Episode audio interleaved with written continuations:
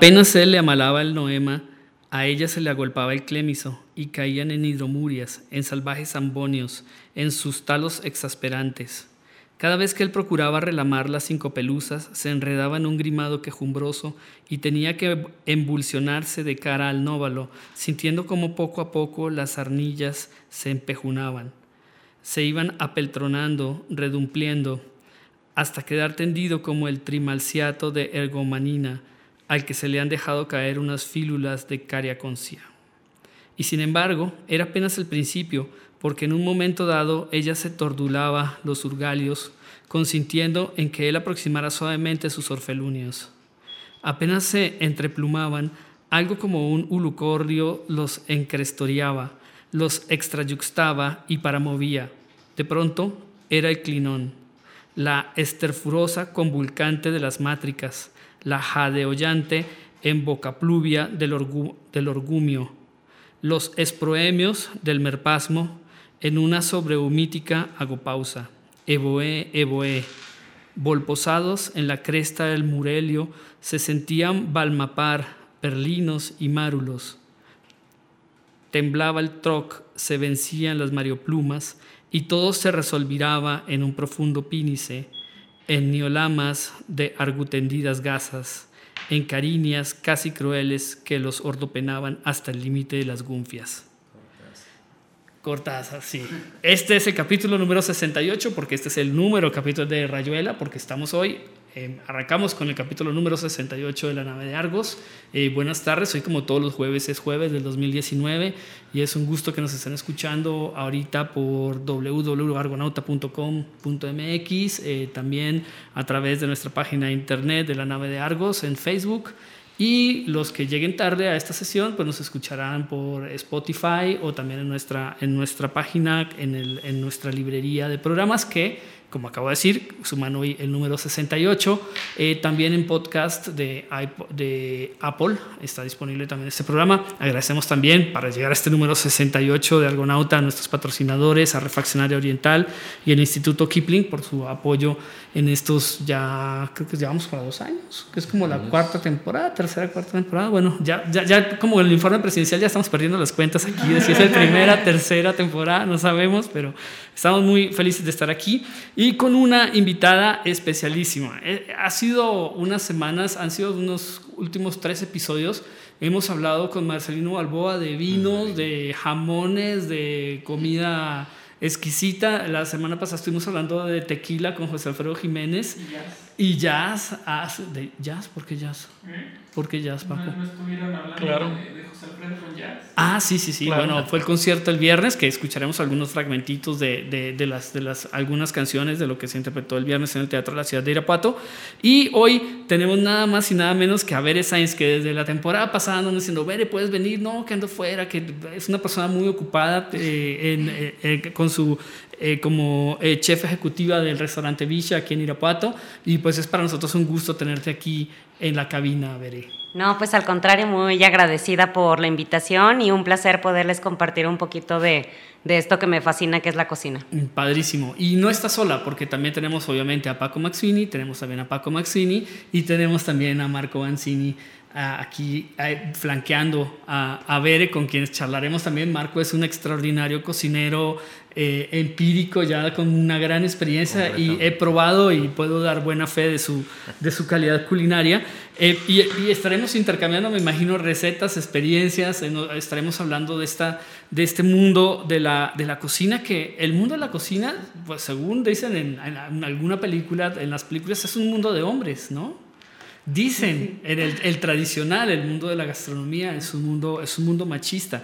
¿Cómo es? Eh, ¿Sí lo has sentido ver en este tiempo? ¿Ya ha cambiado un poco eso en las últimas décadas? No, yo creo que sí, sí ha sido un tema complejo. Eh, me parece que, que hoy en día ya hay un poquito más de auge en esa parte, pero sí, sí me parece que todavía tenemos este pensamiento de que la cocina es de hombres, ¿no?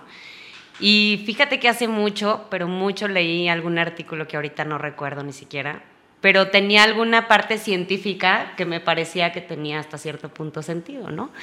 Que decía que las mujeres pues somos hormonales, ¿no? O sea, nos guiamos en, eh, mucho en realidad por las hormonas y que por eso es que luego hay tanta inestabilidad, digamos, en el sabor de los platillos, ¿no? Entonces, porque no es, pues mucho es el, cómo te sientes, ¿no? Que luego es cómo cocinas, que también sucede mucho en los hombres, pero, híjole, no recuerdo específicamente, pero había una, una justificación científica de por qué decían que los hombres eh, chefs son mejores que las mujeres, pero no tanto mejores de que hagan mejores cosas, sino que mantienen como una estabilidad en, en los sabores o eh, mucho más acertada, por así decirlo.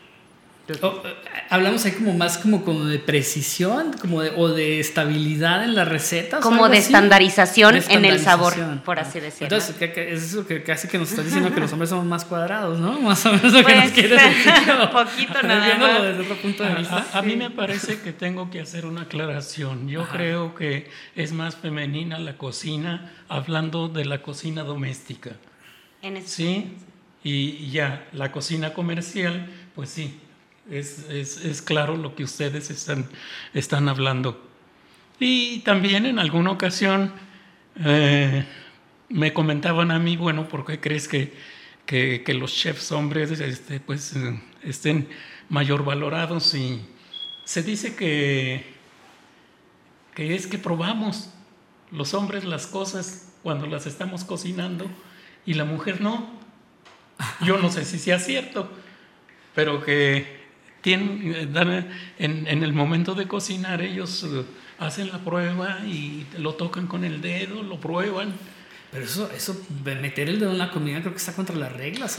Pues puede ser que sí, pero el caso está que de todos modos los sabores, bueno, estaba, estaba eh, ahora sí que unificado el criterio de que eran, de que eran mejores por el chef, hombre. Pues quién sabe, yo tengo varios chefs en mi cocina que luego no prueban nada y les estoy diciendo, tienen que probar porque si no, ¿cómo, ¿cómo se aseguran que salga bien? Entonces, pues yo creo que finalmente venimos eh, pues de creencias, ¿no? Sí, que, claro. que finalmente es, es, una parte que luego te acecha en, en, en el transcurso de la vida, ¿no?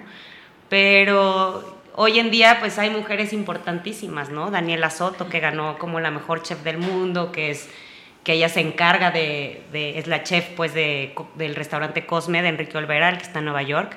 Entonces, la verdad es que yo creo que tal vez sea solamente el romper esos esquemas o esas creencias que traemos arrastrando, ¿no? Y que empiezan por uno mismo en ocasiones. Bueno, tú misma has sido premiada en octubre del año pasado con, este, con esta fresa platino eh, eh, por tu compromiso turístico eh, en el restaurante Villa. Cuéntanos un poquito cómo es eso del compromiso turístico y cómo fue lo del premio. Cómo, cuéntanos un poco, porque es un, es un pero yo de, una vez tengo que decir que soy impar, yo soy parcial en este tema, porque pues yo soy cliente del restaurante Villa y pues soy de los que sostiene y sigo sosteniendo y lo, no, no, no, no lo digo eh, solo así fuera del aire, pues para mí es el mejor restaurante que hay en Irapato, el mejor, la mejor cocina aquí en, en Irapato. Eh, cuando quiero eh, pues agasajar a alguien, pues normalmente trato de, trato de llevarlo al bicha en la, en la medida de lo posible, ¿no? Eh, cuéntanos cómo fue esto del compromiso turístico y, lo del premio. Y cuéntanos un poquito pues, sobre esto, de porque son, eh, decías que están ahorita celebrando ya los primeros cinco años del restaurante. Así es. Pues parte de los objetivos cuando iniciamos eh, con Villa como proyecto era el posicionarnos como un restaurante gastronómico, ¿no? Pero además realzar un poco el nombre de la ciudad, ¿no? Y decir Irapuato, Irapuato tiene gastronomía, Irapuato tiene buena cocina, Irapuato tiene tradición. Entonces, dentro de este intento por, por salir y por darnos a conocer, eh, como lo dices, es un compromiso como tal.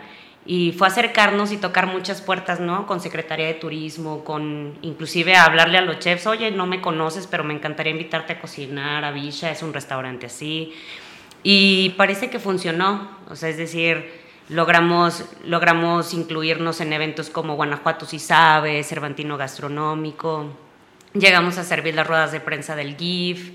Em, y entre otros tantos eventos, ¿no? Recibiendo invitados de, de, España, o sea, chefs españoles, chefs franceses, inclusive tuvimos un chef francés de estrella Michelin.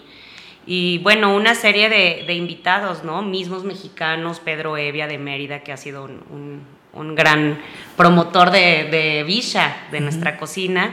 Eh, y hoy en día pues tenemos dos chefs invitados de, de, Querétaro, ¿no? Manuel Castañeda y Mariano Torre. A ambos los conocí en eventos distintos. A Manuel Castañeda lo conocí este año en, en el Festival de Conchas y Vinos en Ensenada.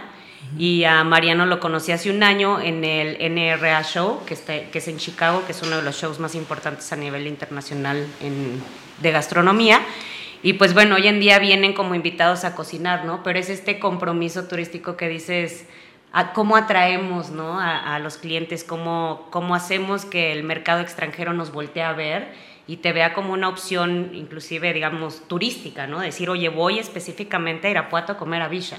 Porque sí lo tenemos, hoy en día tenemos clientes de León, de Celaya, de Querétaro, que dicen, oye, tuve que hacer esta parada técnica o de verdad quería que lo conociera mi esposa o porque en alguna vez pasó por alguna cuestión de negocio, ¿no? Entonces, afortunadamente me parece que hemos, que hemos dado un poquito en el clavo. Nos falta mucho, mucha labor por hacer, pero bueno, ahí, ahí la llevamos. A mí me parece que un acierto muy grande de ustedes fue, fue la carta. ¿Sí? Porque, vamos, como están muy concentrados en, en, la comida yucateca, por ejemplo, pero claro, muy vistosa, muy bien hecha, etcétera, con innovaciones propias, pues dentro de la ciudad no tienen competencia. Y es difícil que la tengan, ¿no?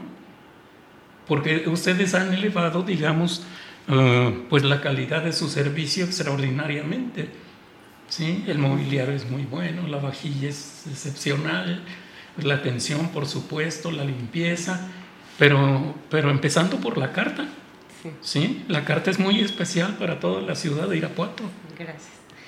Sí, pues yo creo que parte importante, como lo comenta, es, es la carta, ¿no? Y es sobre todo las alianzas que hemos hecho con nuestros proveedores. Que aparte de, de buscar proveedores que sean sustentables, que sean orgánicos, este, que, que te den un producto de calidad, ¿no? O sea, tenemos Ayer tuve la oportunidad de visitar al doctor Axel Thyssen, que seguramente lo, lo conocen. Ah, Vitamaíz. Vitamaíz, sí, exacto, que es uno de nuestros productos estrellas allí en Villa.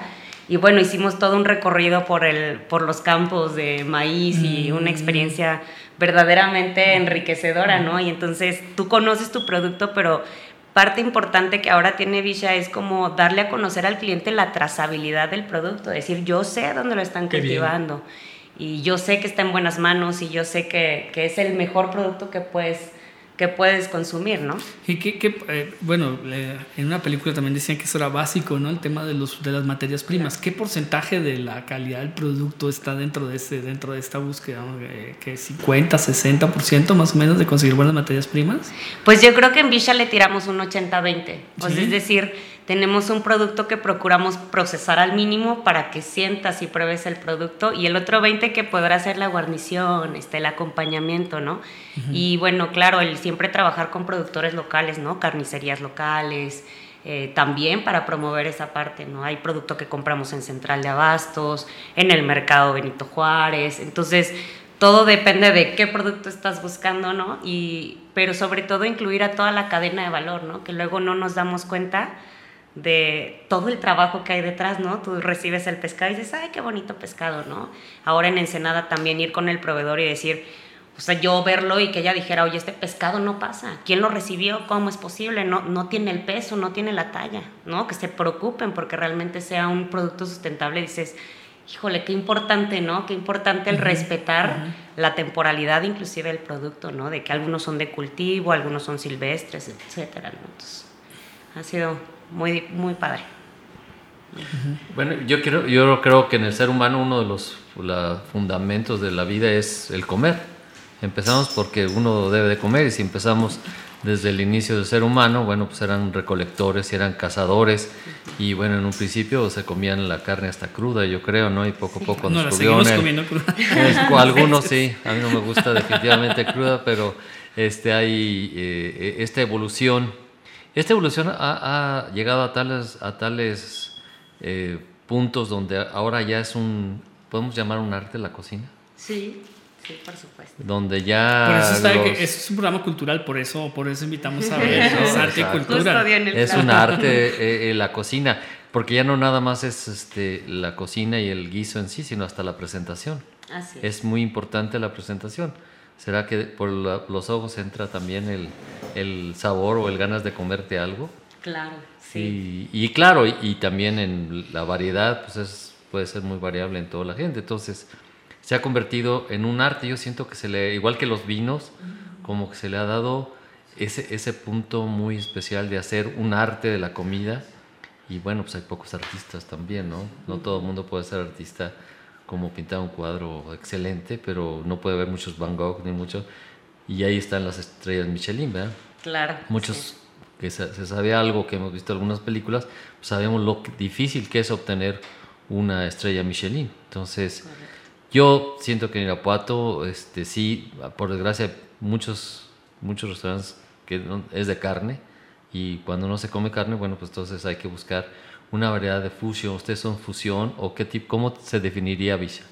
Pues en sí, para nosotros somos una cocina mexicana. eh, le llamamos de acento yucateco porque las especialidades de la casa, pues en sí, traen un poco de, de Yucatán. Tu abuelo era yucateco. Mi abuelo era yucateco. Sí, de ahí el, de ahí el toque. Y bueno, fue algo con lo que crecimos y que nosotros nos encantaba y decíamos, esto le tiene que gustar a todo el mundo, ¿no? O sea, no puede, no puede haber error. Si a mí me gusta, claro. A, a los demás, ¿por qué no? Entonces, primero la intención era eso, ¿no? Dar a conocer nuestra historia, nuestra herencia familiar. Y bueno, poco a poco va cambiando un poco la visión, ¿no? Eh, nuestra intención es ofrecer, como, como le comento, estos pescados que son sustentables, que vienen de Ensenada, que llega fresco el producto, o sea, y, y por otra parte, pues también consumir lo local, ¿no? El carnicero, el ir, y, oye, ¿de dónde me estás trayendo la carne? A ver, yo quiero conocer la vaca, ¿no? No quiero saber el nombre, eso sí, pero sí la vaca, pues, o, o bajo qué condiciones, cuál es la alimentación que le das, ¿no? Con qué nutres la planta. Entonces, pero pues más bien no quisimos encerrarlo como en cocina yucateca, porque la cocina mexicana es tan vasta.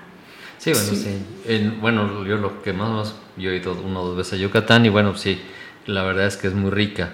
Yo conozco un, un, un- un restaurante en Guanajuato donde el dueño dice que todos los días va al aeropuerto porque le mandan, por ejemplo, pescado y todo eso, todos los días pescado fresco. Entonces yo sé que también eso es bien importante en, en un, en un restaurante, ¿no? Sí, claro. La calidad de los productos.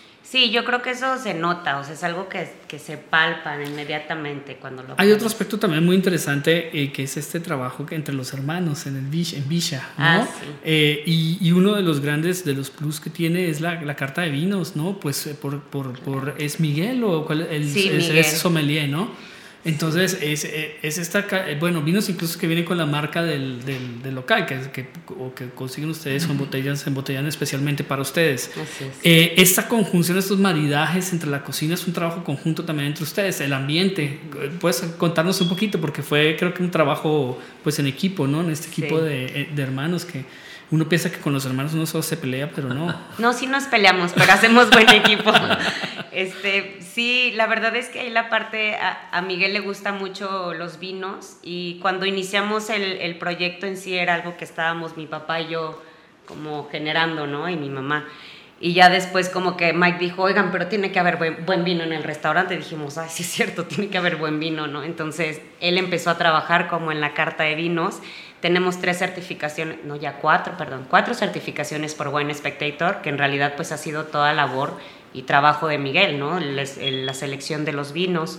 Entonces, es, es importante porque tenemos gente que viene de ciudades como Monterrey, México, Guadalajara, que dicen, oye, esta carta de vinos, ¿quién te la hizo, no? O sea, está espectacular. Y, y bueno, y también la relación precio-calidad, que, que es, me dicen, oye, es que lo tienes como muy económico, sí, pues claro, lo que queremos es que consuman gente vino. lo ¿no? pruebe. Ajá, que lo prueben. Y él mismo buscó esta proveeduría donde nos hacen la producción especial de, para el restaurante, ¿no? Entonces tenemos los tres vinos de la casa, que es el negro, que es el tinto, el colorado, que es el rosado, y el güero, que es el blanco.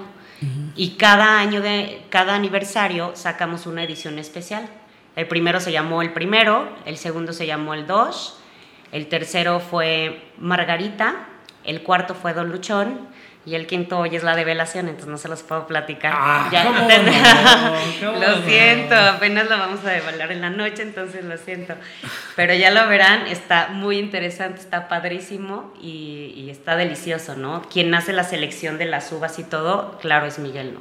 Ahí sí. Hoy por la noche, Hoy por la noche, sí. qué barbaridad, nos, equivoc- nos equivocamos de fecha. Debimos de que ponerla dentro de vengo. ocho días para tener aquí. Te digo que por Para eso llevarlo vengo degustado, toda, ¿no? toda sudada y brillosa de la cocina. Bueno, ¿les parece si hacemos una pequeña, una pequeña pausa Claro. musical con una prueba de lo del, de nuestro concierto del viernes pasado en el Teatro de la Ciudad, en este homenaje a José Alfredo Jiménez?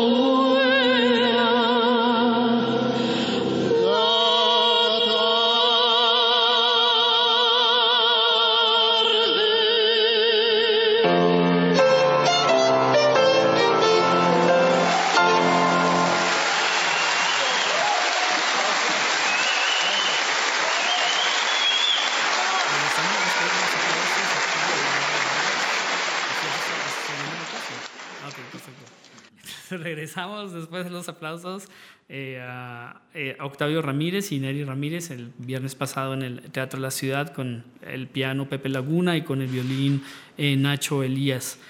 Bueno, regresamos a hablar, estamos hablando, los que nos siguen por Facebook escuchan la música y ven que se habla y se habla y se habla, pero pues fueron varias, sobre varios temas, vamos preparando lo que se va a seguir hablando en el siguiente bloque. Eh, hablábamos de los menús, de la- del diseño de estos, de estos menús, de, de, pues de, de la calidad, como comentabas ahora, para, mantener, para mantener la calidad en los platillos. Eh, y sobre estos cambios, obviamente, que se van dando en la medida en que, en que pues, vas buscando nuevas posibilidades. Por lo que pude entender, ahora también quieres, van a trabajar más con esto de la pesca del día, también con pescados, quieren darle cierto énfasis a este tipo de, de- de comida de- de mar.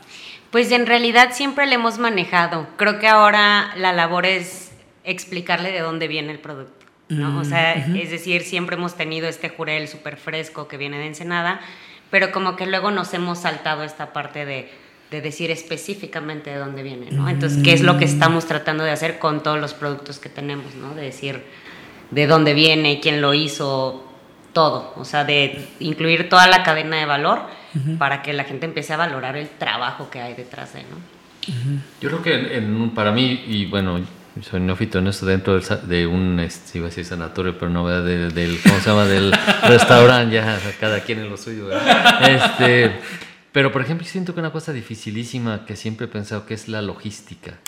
De tener todos los productos, que no se te echen a perder, que no te digas, quiero este platillo, ay, es que no tengo porque hoy no compré jitomates, o ¿cómo le hacen ustedes para ma- hacer esto? Pues Buena pregunta, muy buena pregunta. sí, muy buena. La verdad es que sí nos pasa. O sea, sí nos pasa que decimos se acabó. Porque compramos lo que vamos a servir, ¿no? Entonces de repente te llega una mesa y pide 10 corderos, cuando en realidad yo tenía 10 corderos para toda la semana. y, y pasa, ¿no? Y, y es impredecible. Por muchas estadísticas que genere, pues yo nunca, o sea, yo nunca me había imaginado que una mesa de 10 me iban a pedir 10 corderos. Y porque nunca me había pasado en, digamos, a raíz de la carta nueva hasta hoy, ¿no? Y, y yo prefiero, y como siempre lo he dicho, prefiero negar un producto y decir, lo siento mucho, se me terminó. A sacar cualquier buscarle por cualquier lado y decir, ay, pero lo sustituyo por... Y entonces cuando pasa eso, procuramos meter algún platillo de especialidad. Y ya no decir, oiga, pues no, el cordero nos va a llegar hasta el jueves porque pues es el día que, que nos envía el proveedor y entonces preferimos decir qué qué sí tenemos o qué sí podemos hacer y trabajarlo de forma distinta. Otra cosa que ahora que hablas de la sustentabilidad y es algo que, que se ve mucho y que sucede mucho en estos restaurantes que tienen cartas enormes, es el desperdicio de alimentos, ¿no? Claro. ¿Cómo, ¿Cómo manejan, cómo se maneja eso en el, en el restaurante?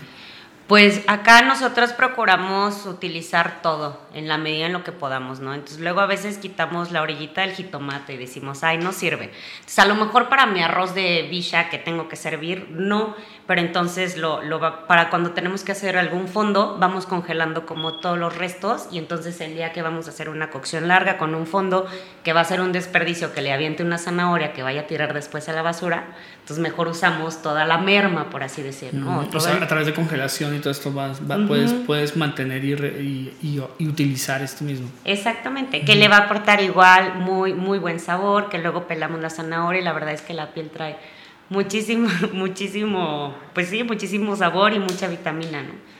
Entonces sí, procuramos generar la, la menor cantidad de desperdicio, eh, todos los toppers y botes de cristal los reciclamos, o sea, si van a, a mi oficina está llena de plástico, pero es, oye, vamos a comprar jabón, pues llévate acá el del aceite, llévate. Entonces sí, sí procuramos, la lata pues se vende al kilo, el plástico igual. em, Pues a separan basura, que es algo que todavía no Sí, hacemos aquí en. Irapuato de forma sistemática. sí, separamos la basura, este, ¿qué más hacemos como en, como en, en ese sentido? Bueno, el aceite nos lo compra gobierno, no sé para qué lo utilicen, pero bueno, ah, tenemos un... ¿Para las vacunas un- chinas o no? Esperemos que no. Pero Para sí, no- Botox. Es que, oh, esa- Nos lo compran y ellos no sé, creo que lo hacen. De ahí sí la verdad no me he involucrado mucho, pero van y llevan el aceite. Entonces sí, sí procuramos contaminar lo menos posible, porque siempre como restaurante pues es un tema eh, difícil, ¿no? Pero, pero sí aportamos aunque sea un granito de arena. Oye, Bere, y ya, bueno, nos han saludado, nos han mandado saludos. Muchas gracias a quienes nos escriben por, a través de las redes también, hablando de, hablando de Villa como uno de los, de los restaurantes, el, el mejor restaurante de Irapuato. Eh, Raúl, sí, Raúl, o sea, damos a Raúl, nos acompañó también aquí en un programa que hicimos extraordinario sobre médicos y, y literatura, ¿no? Eh, y también, ¿quién, perdón? Omar. Ah, Omar Iván Padillero, que lo tendremos la semana entrante aquí en estos micrófonos. Vamos a hablar sobre sus becas de arte y sobre la pintura. A saludos Andrea también, Andrea Velázquez, que nos está escuchando. Eh, y quería preguntarte, ¿nos vas a dar una receta? ¿Nos vas a revelar una receta aquí? Eh, pues no sé, Claro. la de la salsita esta de La- habanero, La de la pesca del día. La de la a mí me encanta el jurel. sí. Sí. Es un sabor pronunciado, Sí. pero, pero muy rico, así como lo guisan ustedes. Sí, sí, pues la que gusten, pero quería mencionar algo que, que hace rato comentaba que era este, esta parte del platillo, sí entra como el, el amor por la vista y luego el aroma y luego lo pruebas y, y- y toda esta parte, pero hay, hay otro tema que es la ambientación, ¿no? Que finalmente te genera una experiencia. Y quien se encarga de generar esta parte de ambientación y experiencia es Mauricio. Mauricio, mi hermano. Él, él tiene esta perfecta como selección de el mobiliario, el piso, la luz, eh, el tapiz.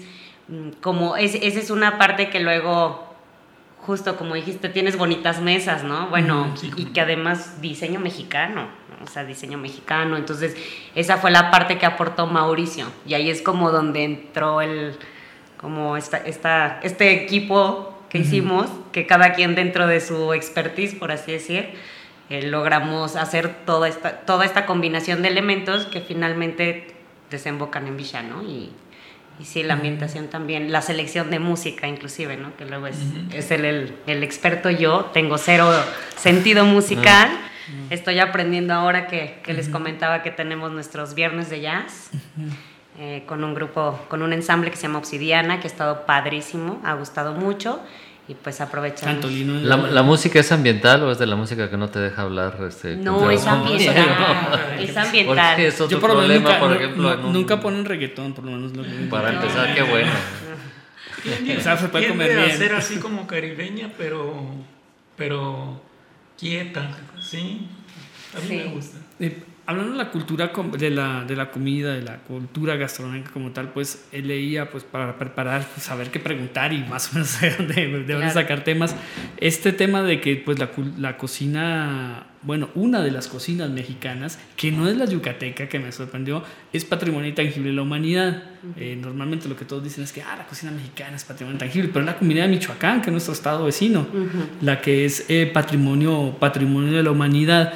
Eh, en cuanto a la cocina como cultura, ¿cómo ves la cultura actual en Irapuato o en el Bajío con respecto a la comida? Porque hablábamos también este fast food versus slow food, ¿no? Eh, de, de que a, todo, a prácticamente todo el que quiere abrir un restaurante quiere poner alitas y todos los niños cuando llegan al restaurante piden nuggets, digo nuggets. Entonces, eh, eh, el- y los, los- a veces la relación de los jóvenes con la comida, pues yo la veo muy, muy curiosa. Yo sé que ya, ya, ya, ya sé porque me estoy volviendo viejo, pero, pero veo que los casi el, el- no hay un afán por, por comer bien, ¿no? Claro. O, o por esta, o por este, bueno, quizás por los tacos y todo esto sí. ¿Cómo ves? Creo que he dicho ya muchas cosas. ¿Cómo ves el asunto este de la, de la, de la continuidad de nuestra cultura gastronómica? Pues yo creo que sí hemos perdido mucho, o sea, a lo largo de- del tiempo. Bueno, el año pasado me enfoqué en buscar como fiestas patronales, ¿no? Y decir, oye, pues voy a ir a Dolores Hidalgo y a ver qué sirve, ¿no? En la, pues, oye, si hay un fiesto nonón, qué padre. Entonces, yo me esperaba otra cosa como mucho más tradicional. Y para mí fue impactante decir, híjole, ¿y dónde están los antojitos? O sea, no vi alitas, pero sí veías como el puesto de pizzas y las hamburguesas y, y así, pero yo decía, no, pero yo me imaginaba así como un pambazo, o sea, como algo así, como mucho más... Más de banqueta. Sí, porque lo que yo quería era pues ver Claro. cómo lo preparan, ¿no? Y, y replicarlo, ¿no? En Villa con el toque este, que le Hablando damos. de, de- de- ya nos veníamos en el avión y venía una persona de San Francisco del Rincón que vivía en Carolina y ya saben que está pegando muy fuerte el, el- El Dorian. el Dorian, y que mejor se vino para acá porque también sabía que este fin de semana hay la feria del pambazo en San Francisco del Rincón. Entonces dijo, prefiero irme allá que enfrentarme a Dorian a, ver a los pambazos. Sí. Y yo recuerdo pues aquellas fiestas que eran casi, pues, o sea, el vecino tenía la puerta abierta y bien podías pasar a comerte un pozole, unos tamales y ya no vi eso, ¿no? Entonces mejor terminamos porque me acompañó uno de mis chicos de cocina y Vladimir, este, y me acompañó Omar, que es también ahí encargado de, de la parte de servicio de, de Villa. Y fuimos los tres y mejor nos metimos en una cantina porque dije, oye, pues no, esto está fatal, no, no se me antojó Que nada. también se ha perdido Sí, la, es que- la- la de cuestión de acuerdo, las cantinas ese- de, ah, bueno, de nuestra sí. época, ¿no? Este, Dejan entrar Paco. mujeres ahora a las cantinas. Pero no entiendo vivimos por pues qué. esa felicidad, ¿no? de la botana, de la buena botana y gratis. Sí, claro. Sí, de- eh, de- recuerdo el platillo que, bueno, aquí también tengo que dar, darle aquí créditos a los amigos cocineros. El, el platillo que comimos en tu casa, Paco, este pico de gallo, Sí, eh, era- que es con un- joconosle, una sopa con joconosle. joconosle extraordinario que no lo había probado yo así con el arroz y, y era chile guajillo, que tra- Sí, chile guajillo, ¿no? guajillo y la acidez del coconosle que Y el caldo de pollo, ¿no? El fondo del, del- de- era de pollo, ¿no? El caldo, la Era- sopa. Sí, sí, Y con un, un- poquito de arroz Ajá, blanco. Extraordinario. Eh, este tipo de, de ingredientes, bueno, conozco ahorita ya como que lo han reivindicado bastante más, pero otros ingredientes así de la cocina guanajuatense o de la cocina mexicana, eh, ¿tienen futuro? ¿O, o ya Claro. Joconostle, digamos, va, va a morir con estas generaciones? ¿O, o cómo? No, no creo. Yo creo que justo es, es parte de la labor de los chefs y cocineros. Y de los padres de los, de los niños de las siguientes, de las Exacto. generaciones que nos reemplazarán, porque creo que también hay- debe haber algo de educación de padres a hijos, ¿no? Claro, sí, pero yo creo que como, como chefs de, o cocineros desde nuestra trinchera, pues es lo que tenemos que hacer, ¿no? En la medida en que tú consumas el producto, es en la medida en que le vas a dar este Valor. valor y que además exista, ¿no? Porque si lo estás pidiendo, pues va a tener que haber alguien que, que se va a encargar de, de su producción. Claro. Entonces, Hay una muchacha aquí en Irapuato y es aquí en Irapuato que hace un licor de joconostle buenísimo. Yo la conozco porque ella va a todas las ferias de la República con su licor y la verdad sería buenísimo que la pudieras contactar Ay, para claro. comprar porque la verdad vale la pena el, el licor, es muy muy bueno. Sí, yo, yo la verdad es que el coconostre lo uso muchísimo. Casi siempre que voy a cocinar fuera o en algún evento, eh, sí, en, en cualquier otra parte, me echan mucha carrilla mis, mis chicos en cocina porque me dicen, usted no sale del coconostre, del maíz azul y de... ¿Cuál otro? Me- son tres ingredientes que siempre me, me están tirando que ¿y qué va a preparar? Y yo, yo creo que voy a hacer algo con coconostle. Y, y, ay, sí, ya sabemos. Y yo, bueno, pues a mí, a mí me encanta. Entonces, tengo en el menú de desayunos una mermelada de coconostle que va con unas fresas de Irapuato y, y jocoque con miel, que bueno, es, es, es tan delicioso. Y estas combinaciones yucatecas también con este queso holandés, que tiene, tenías una papaya deshidratada extraordinaria con la mezcla del, del queso holandés, que en esto las combinaciones de la comida yucateca son impresionantes, ¿no? Eh, también. Eh, bueno, creo que haremos una pequeña pausa. Ya hablaron de jazz. Si quieren, ponemos a Boswell Sisters con I Got the South, the South in My Soul. ¿Te parece, Paco? Oh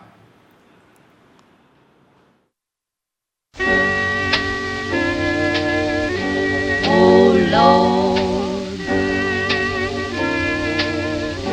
oh Lord.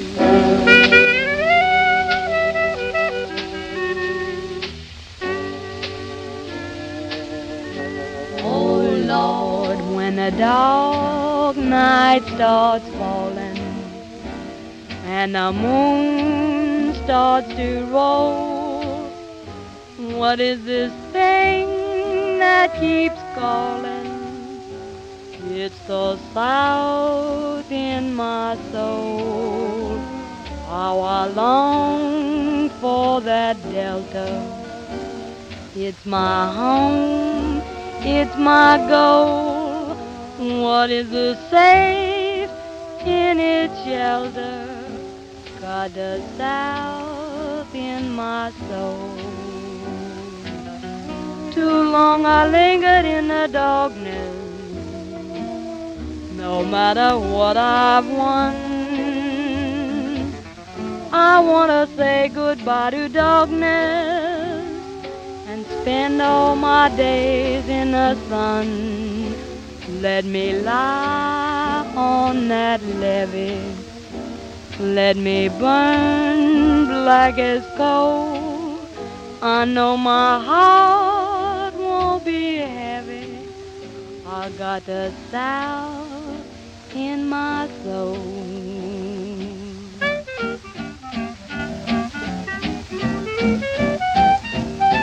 Oh, the night starts falling, the moon starts to shine. What is the thing calling? The south's on my mind. I hear it all through the night. I just can't help it, got the south in my soul. The days are lonely, the nights are so long. What is the thing calling? Saying I'm wrong. I hear it all through the night. I just can't help it, got the south in my soul. Too long I've been in darkness, no matter what I've won. I want to say goodbye to darkness and spend my days in the sun. Let me lie on the levee, let me burn black as coal.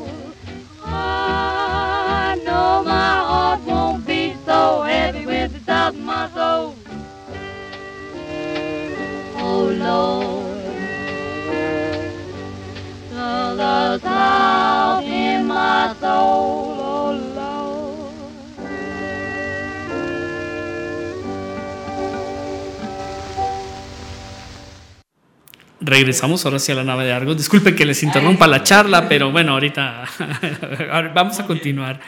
Eh, bueno, hablábamos justamente de, cocina molecular, hablábamos de, decías que no, que no, no era algo que te gustaba. Estás enfocado obviamente a lo tradicional. Sí, sí, me gusta mucho más como las técnicas tradicionales, el, el ingrediente como principal, eh, pues sí, personaje, digamos, de, del platillo.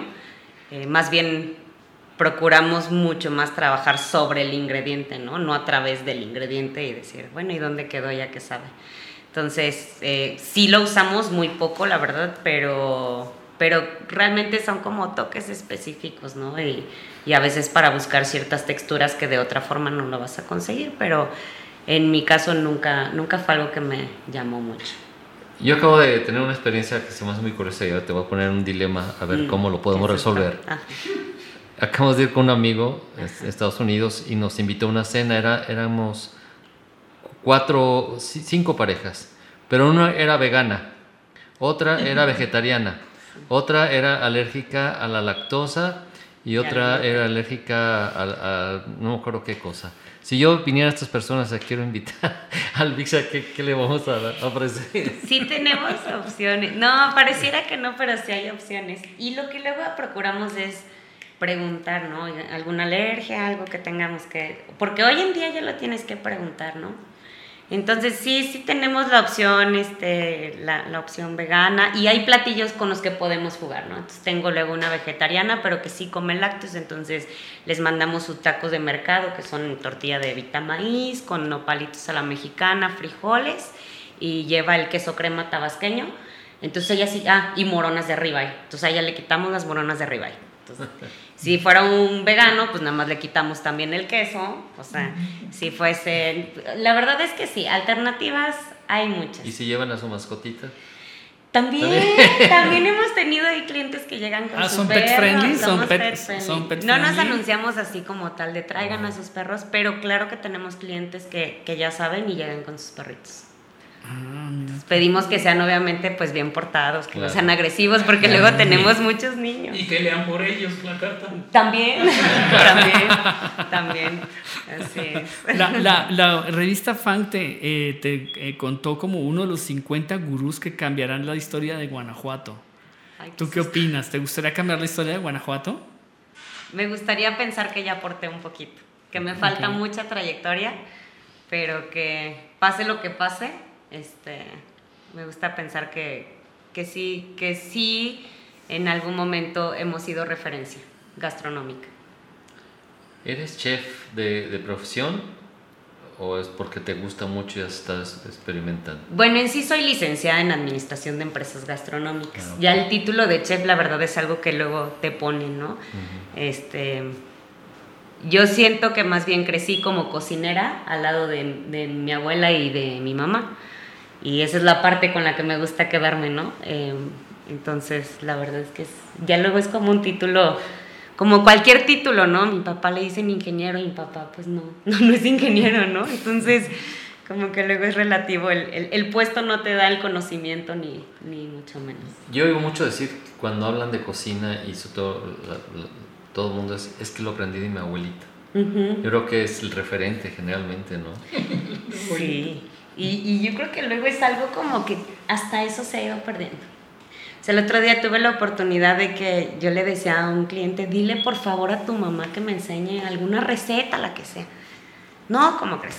Ya total convencimos a la señora, fui, me enseñó a hacer un pan de miel espectacular, hicimos un pay de queso, una gelatina de fresa.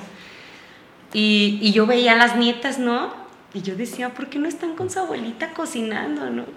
Y entonces, claro, ya luego fue el cliente y me dijo, oye, o sea, mis, mis primas estaban celosísimas, que por qué, que la receta de la abuela, y yo, pues sí, luego quién la va a hacer, o sea, le decía, yo lloraba de acordarme, o sea, Sí, yo sí. la estaba disfrutando porque a mí me recordaba cuando yo cocinaba con mi abuela, entonces yo le, o sea, yo le decía así de, es que no puedo creer que no, que más bien ellas no se estén preocupando por justo, ¿quién va a cocinar sus recetas? ¿Qué, qué hay ahí? ¿Qué hay? ¿Hay un desdén por la cocina casera? ¿O, Sí. o, o- o- la facilidad de llamar a Uber Eats y que te llegue la comida a la casa? ¿O no lavar los platos? Porque hay gente que no cocina porque no quiere lavar Ujú. trastes. ¿Qué es lo que, qué hay ahí detrás?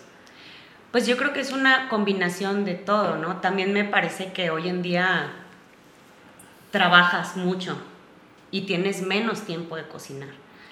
Y, y buscas cosas prácticas, ¿no? Yo luego llego a mi casa ya exhausta y le preparo a mi hija así unos tacos de lechuga con queso panela, jamón y...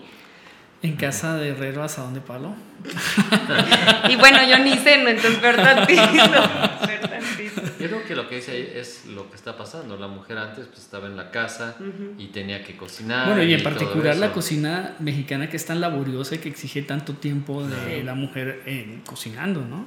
Y entonces yo creo que ha dado la opción de que también hay tanto de cocina rápida y cocinas Claro. económicas. Y pues eso, pues, bueno, si trabaja la mujer, pues bueno, pues, tú ahora te aguantas con lo que compras. Claro, que también si tienes una mamá como la que yo tuve, que llegaba así de la escuela y en cinco minutos ya había hecho arroz, pechugas de pollo rellenas y ensalada, yo decía, y hasta la fecha digo, ¿cómo le hacen? O sea, yo requiero un equipo de cocina que me ayude a preparar todo y ella lo hacía de verdad, así en cinco minutos está la comida y en cinco minutos estaba. Entonces, pues quién sabe, tal vez es hasta falta de, de amor al arte, ¿no? Entonces...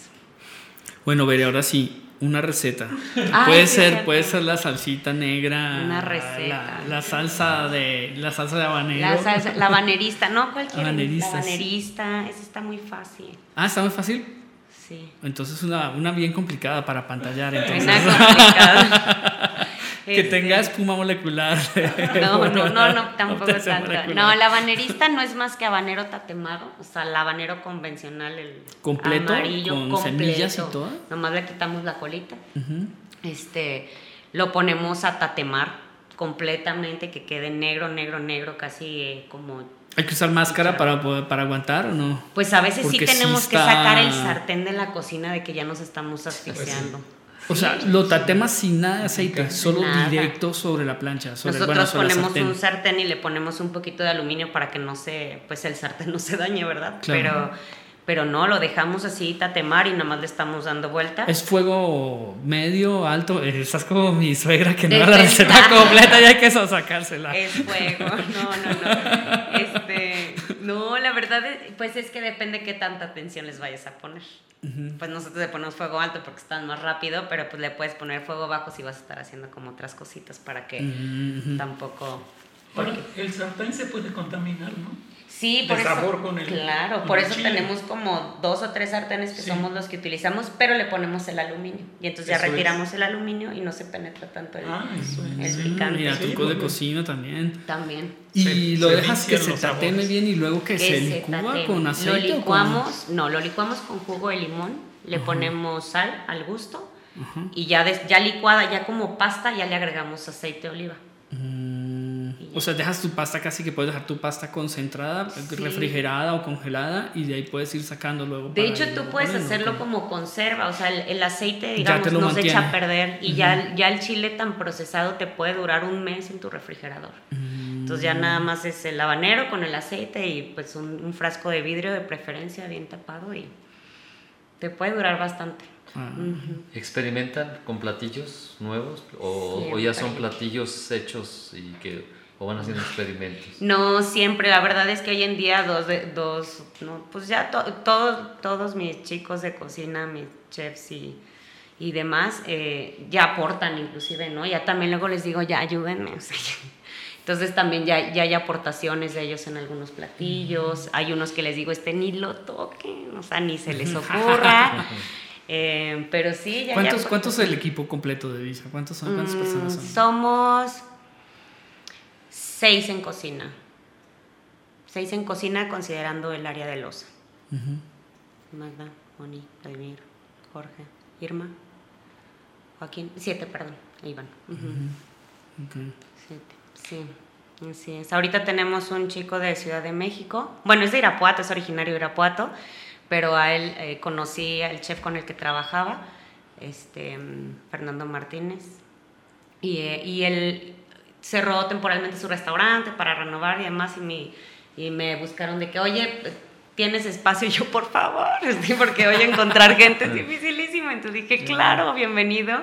Y tiene ahí con nosotros que serán un, un par de meses. Entonces él también trae unas técnicas muy interesantes que trabajaba con el chef. Entonces luego me acerco y le digo, oye, este, ¿cómo podemos mejorar el pescado? ¿Cómo podemos mejorar el pollo? Porque pues trae otro tipo de conocimientos y técnicas, ¿no? Entonces también es mucho el, el aprovechar los conocimientos de, Claro. de quien más ¿Cuántos sabe. ingredientes tiene tu mole? Híjole, yo creo que hoy en día ya como 32.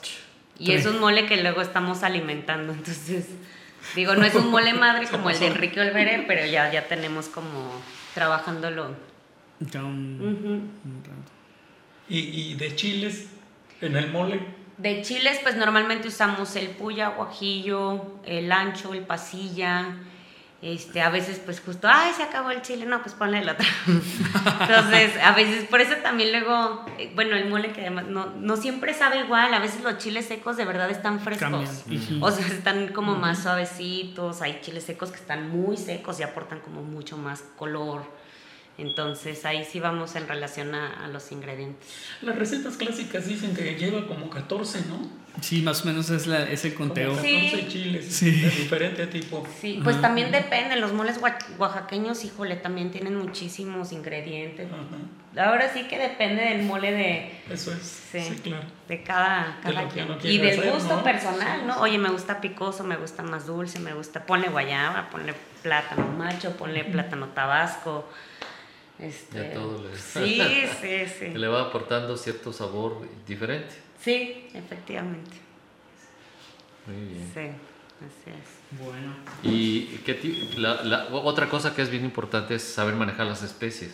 a, a mí a veces se me pasa que si le pones dos Claro. gramitos más, ya, ya lo echaste a perder el platillo. Entonces, Claro. ¿cómo manejan eso? ¿Es, ¿Es cuestión del chef, del sazón del chef, o, o hay alguna regla para poder usarlas? Ahí me parece que es que luego es lo que le digo a mi papá, yo creo que la tecnología en la parte de la cocina es algo que siempre van a ocupar a la gente, que nunca va a poder ser automatizado, porque a veces, como te decía, ¿no? A veces el chile seco viene fresco y, y en ocasiones lo mismo pasa con las especias, ¿no? Eh, vienen eh, un poco más acentuadas o a veces hasta el tiempo que tiene guardado el, el clavo, ¿no? Ya le va disminuyendo un poquito si no está bien cerrado.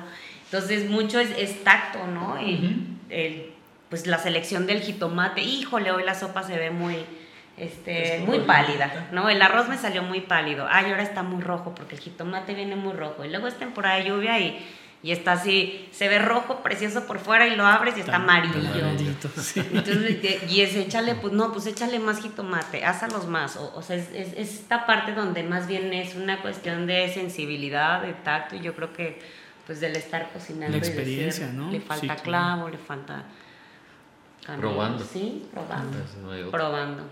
Bueno, como ven, Be- Bere, muchas gracias por acompañarnos hoy. Yo creo que ya nos acercamos al final de este, de este número 68 de la Nave Argos. Creo que si ya, espero que ya hayan comido, hayan comido antes de escuchar este programa, porque si no les va a dar hambre, seguramente saldrán ahorita a buscar algo, algo que comer. Eh, muchas gracias por de verdad por acompañarnos. Eh, pues ojalá vuelvas otra vez aquí. Estemos hablando ya de, o de otro aniversario del Bisha o de una nueva carta o algo. Está Claro. abierto aquí el espacio. Eh, muchas gracias, eh, Paco. Muchas gracias, Paco. La semana entrante, como comentaba, tendremos a Omar Iván, a Omar Iván Hidrogo, eh, aquí charlando con nosotros, eh, extraordinario artista plástico irapuatense. Eh, y la siguiente estaremos con Roberto Rivera hablando sobre teatro aquí en Irapuato, sobre nuevas producciones de teatro. Y bueno, ya estaremos anunciando los siguientes. Muchas gracias. ¿Les parece bien si cerramos con un tema gastronómico, con el gran combo de Puerto Rico, que le pongan salsa? Va, perfecto. Muchas gracias. Muchas gracias Que estén muy bien. Buenas tardes. Gracias, buenas tardes. Buenas tardes.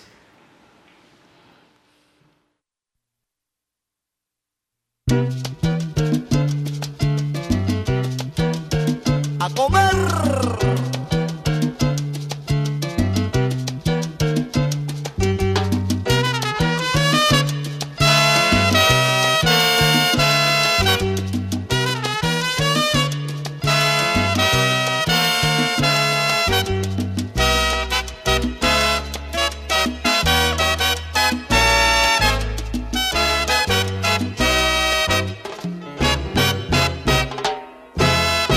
A mí me gusta el chivo con vino y el pescado con jugo de limón, con pimienta y orégano el lechón y el arroz con jamón y tocino para ponerle